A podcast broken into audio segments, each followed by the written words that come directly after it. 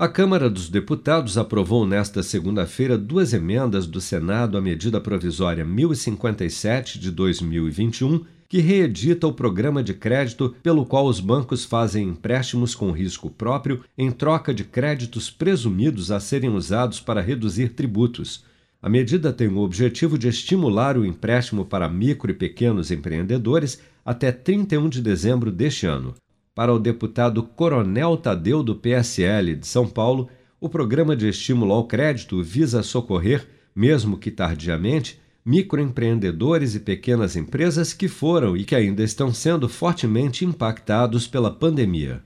Coloca crédito para quem mais precisa nesse momento.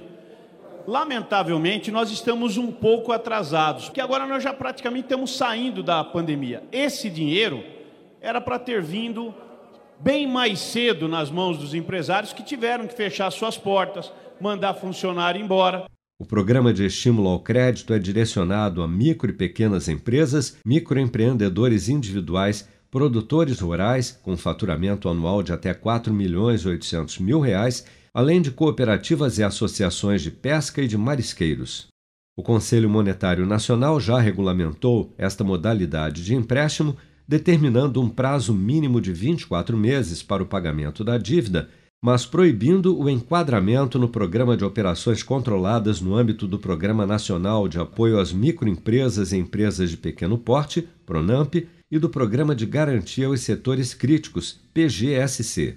A medida provisória especifica ainda que os empréstimos feitos pelos bancos dentro do programa Estímulo ao Crédito não contarão com qualquer garantia da União ou entidade pública e deverão ser feitas com recursos captados pelos próprios bancos, que também não poderão receber recursos públicos, ainda que sob a forma de equalização da taxa de juros, diferença entre os juros de mercado e os juros pagos pelo tomador do empréstimo.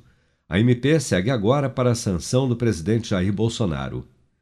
Com produção de Bárbara Couto, de Brasília, Flávio Carpes.